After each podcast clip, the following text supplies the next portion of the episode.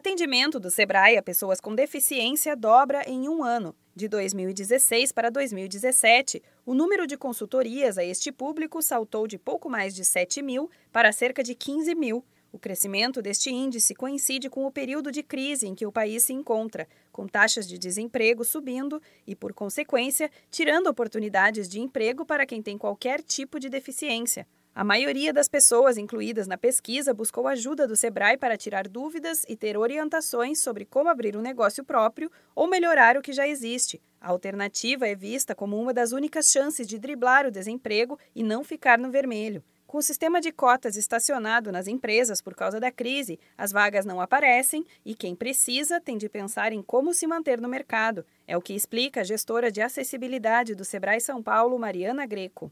Isso aconteceu por conta da crise financeira, né, que o país viveu, e outra também porque as pessoas com deficiências, elas estão tendo mais oportunidade. Então, essas pessoas têm procurado cada vez mais para elas poderem é, empreender e também ser dona do seu próprio negócio.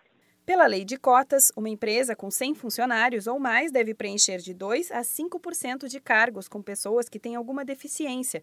Com a falta de oportunidades no ramo, o Sebrae faz o trabalho de guia em um novo projeto e dá dicas e informações necessárias para começar a empresa com o pé direito. A gestora de acessibilidade do Sebrae São Paulo, Mariana Greco, fala da importância de manter a qualidade do atendimento a todos. É, essas pessoas elas têm que ser tratadas da mesma forma. A gente tem sim recursos que pode ajudar, intérprete de Libras, material impresso em braille, tudo que a gente oferece para o nosso cliente sem deficiência é o que a gente oferece para o nosso cliente com deficiência.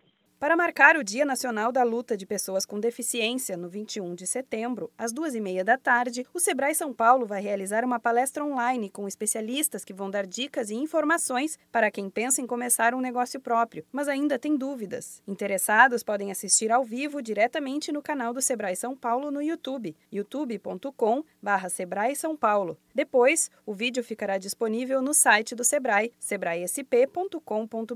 Para mais informações, 08 0800 570 0800. Da Padrinho Conteúdo para a agência Sebrae de Notícias, Renata Kroschel.